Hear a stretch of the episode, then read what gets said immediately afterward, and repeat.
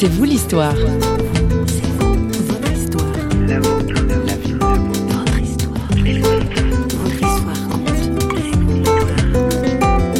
Transformez vos épreuves en point de départ. Ça, c'est vraiment la phrase clé, transformer les épreuves en point de départ. Et c'est possible.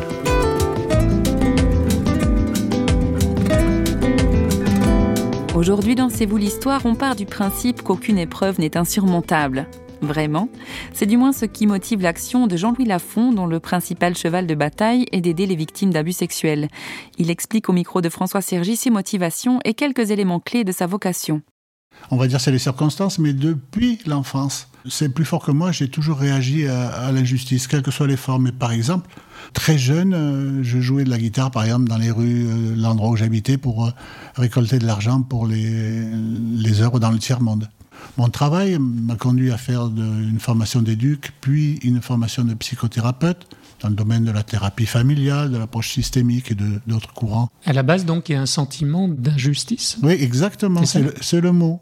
Et donc, ça a suscité chez moi une réponse ou un engagement. Vous-même, vous avez été victime de non, d'injustice Non, du tout. Vous êtes issu d'une famille... Ah, non, euh, non, je suis, pas, je suis issu d'une famille où j'étais bien très aimé, je n'ai pas du tout maltraité, non, non, non, non. Vous n'avez pas non plus été victime d'abus sexuels Alors, j'ai été ni agressé ni agresseur, pour répondre à votre question.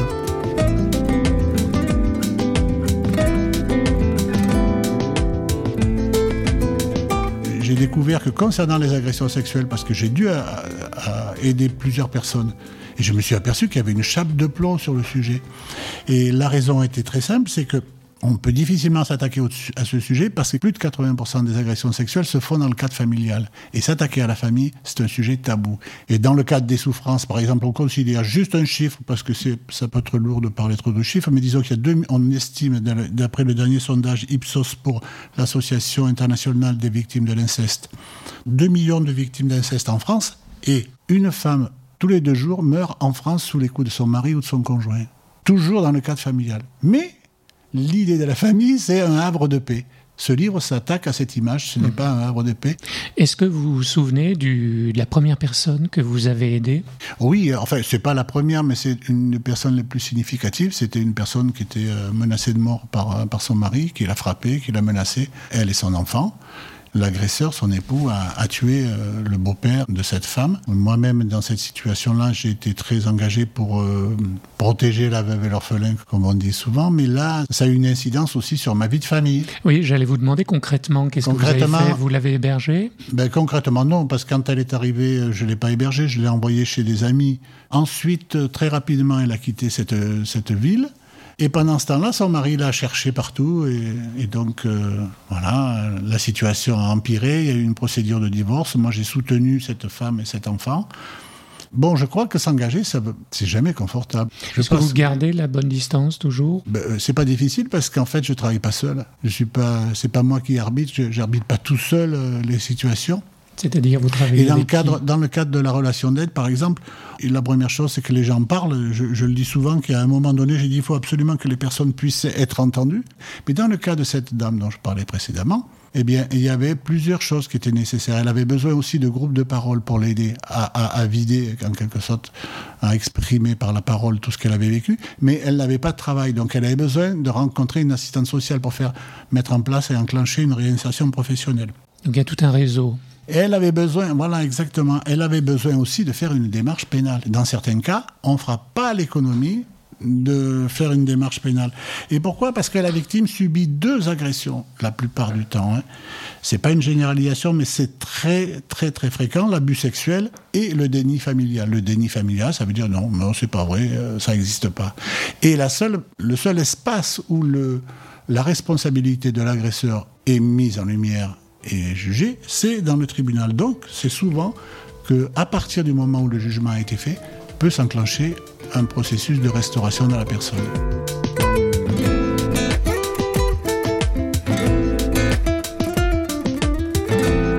Jean-Louis Lafont l'a dit, la famille ou l'entourage pratique souvent inconsciemment une omerta préjudiciable aux victimes. L'Église elle-même n'est pas toujours à la hauteur du courage demandé. Certains seraient même tentés d'invoquer un verset de la Bible qui se trouve dans la première épître de l'apôtre Pierre et qui dit ⁇ L'amour couvre une multitude de péchés ⁇ La Bible dit l'amour couvre. C'est vrai, mais l'amour ne cache pas. Prenons l'exemple de la femme adultère. On l'amène à Jésus, elle est prise en flagrant délit d'adultère. Il l'amène à Jésus. Bonne nouvelle, heureusement qu'ils l'ont amené à Jésus. Il l'aurait amené quelqu'un d'autre, elle était morte. Mais bon, il l'amène à Jésus. Et qu'est-ce qu'il lui dit?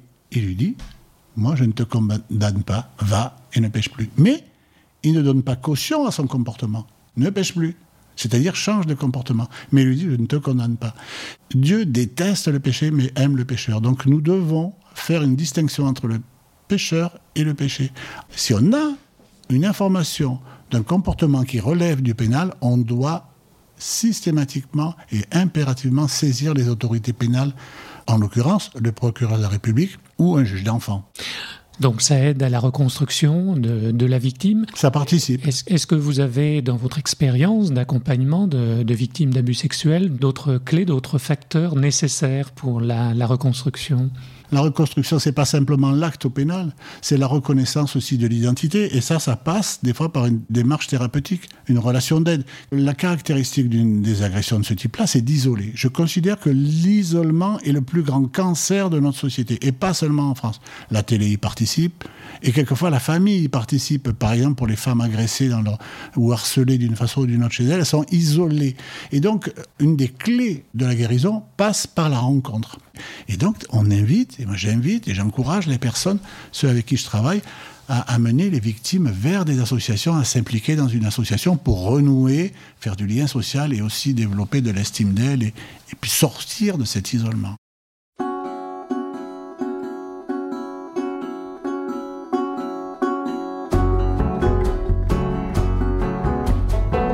Il était un homme libre qui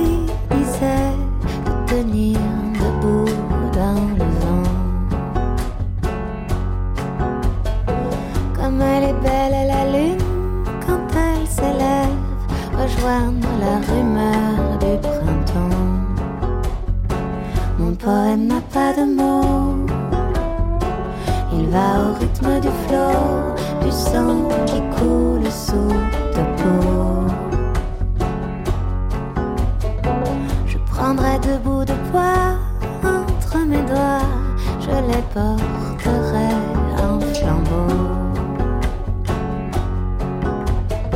Je réchaufferai la chagrin d'hiver des oiseaux. Mon poème n'a pas de mots. Il va au rythme du flot, du sang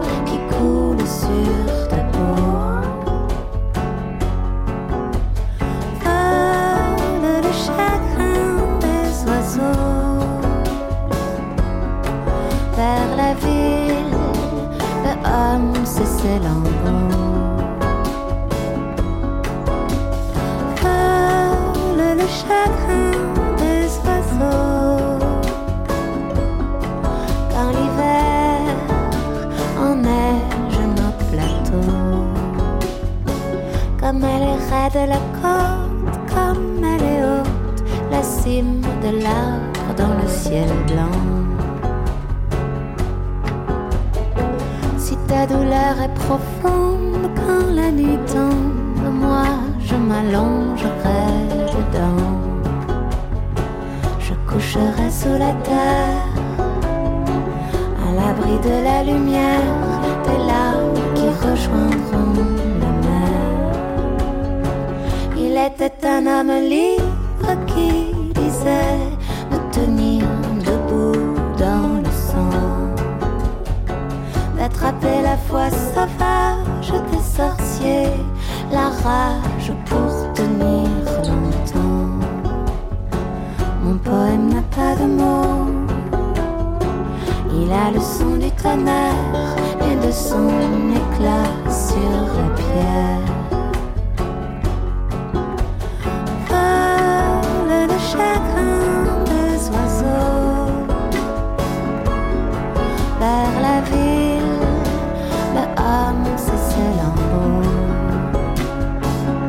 C'était Émilie Loiseau qui venait de voler le chagrin des oiseaux. Agression sexuelle et secrets douloureux, c'est le titre de l'ouvrage qu'a écrit Jean-Louis Lafont aux éditions Première Partie. Comment aider? Quelle guérison possible pour les enfants abusés? Les démarches à entreprendre, etc. Vous trouverez tout cela et plus encore dans cet ouvrage. Mais avant de nous quitter, l'entretien avec notre invité s'élargit. Au-delà d'un engagement spécifique pour des victimes d'abus sexuels, il y a mille autres engagements possibles et une réflexion à avoir sur la famille. Socle aujourd'hui souvent ébréché de notre société. Jean-Louis Lafont, toujours au micro de François Sergi. Je pense à Mère Teresa à l'instant et on disait euh, un jour elle venait de recevoir le prix Nobel de la paix on lui dit mais quel est votre conseil pour amener la paix dans le monde? Et elle a répondu rentrez chez vous et aimez votre famille. Je pense que 80% de l'explosion de la société dans laquelle nous vivons vient de l'explosion du système familial. Donc investissez sur votre vie de couple, investissez sur votre famille. Dans mon héritage, je viens d'un milieu d'origine très modeste, mais il se trouve que mes parents, mes grands-parents étaient engagés à l'époque dans la, guerre, dans la résistance. La grande majorité de mes parents, de mes grands-parents sont morts en camp de concentration, et j'ai appris par ma famille à m'engager pour des causes. Et finalement, si eux étaient dans la résistance, j'y suis toujours. Parce que je résiste aussi à ma façon à des, à des agressions qui sont là. Là, en l'occurrence, des agressions sexuelles. Mais je voudrais dire à toutes celles et ceux qui entendent qu'on a d'autres défis. Il y a d'autres Goliaths devant nous. Il n'y a pas simplement une invasion d'un pays sur un autre. Il y a d'autres invasions dans nos sphères de vie. Chacun peut trouver des espaces où s'engager. Je crois qu'on peut vouloir plus. C'est-à-dire influencer la société dans laquelle on est. Pour moi, ça a été avec un bouquin. Mais il y a d'autres façons de s'engager par la vie d'église ou dans la vie associative pour amener du soulagement souvent à toutes les souffrances qui sont là. Et bien évidemment, je vais finir en disant la nécessité d'avoir une relation personnelle avec euh, le Seigneur.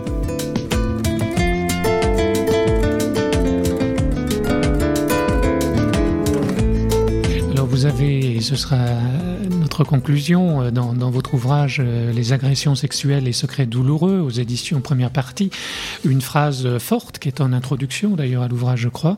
Le passé le plus sombre ne saurait nous empêcher d'avoir un avenir et de l'espérance. Vous verrez sur la page euh, d'accueil, donc sur la page de couverture du livre, il y a un sous-titre. Et le sous-titre, il dit Transformez vos épreuves en point de départ. Ça, c'est vraiment la phrase clé, transformer les épreuves en point de départ. Vous verrez aussi que dans l'introduction, il y a Isabelle Aubry, présidente de l'Association internationale des victimes de l'inceste, qui raconte sa vie monstrueuse. Elle a été vraiment, elle a vécu vraiment un parcours incestueux avec son père pendant des années. Après, elle a été prostituée par son papa pendant des années. Et cette femme-là, a créé, a rebondi sur cette souffrance. Elle raconte comment elle a pu faire de ses souffrances un point de départ et précisément construire une association d'aide aux personnes qui avaient traversé les mêmes parcours qu'elle. Ça veut dire qu'elle a fait de ses épreuves un point de départ. Prenons un autre exemple, tout le monde connaît, l'apôtre Paul. Mais l'apôtre Paul, les gens, peut-être tout le monde ne sait pas, mais il a passé la majorité de son temps en prison. Eh bien, pendant ce temps de pause, il a mis à profit pour écrire les plus belles lettres que nous trouvons dans le Nouveau Testament. Donc, il a optimisé, entre guillemets, sa prison pour en faire un espace d'écriture pour nous aujourd'hui. Et donc, lui, il a su aussi transformer son épreuve en point de départ. Et c'est possible pour chacun et chacune d'entre nous. Est-ce que la foi en Dieu fait la différence Peut faire la fait toute la différence. Fait toute la différence. Fait toute la différence. Bien sûr. Bien sûr que la foi en Dieu fait toute la différence. Pourquoi? Jésus aime le pécheur. Et je trouve qu'on ne doit pas euh, perdre de vue qu'on vit sous la grâce. Et donc, euh, je crois qu'on doit le communiquer. Et les personnes autour de nous vivent sous une double condamnation, des fois de ce qu'ils ont vécu dans le système familial, de la société qui les juge. Mais ils n'ont aucune idée, la plupart, qu'ils ont un avocat qui intercède et qui prie pour eux et qui les aime, qui s'appelle Jésus, et qui a un programme merveilleux pour eux, qui s'appelle la grâce. Et c'est lui qui dit d'ailleurs à la croix, tout est accompli, il n'y a rien à faire, il y a juste à accepter ça. Effectivement, à la fois, euh, c'est exactement le rendez-vous de chacun et de chacune.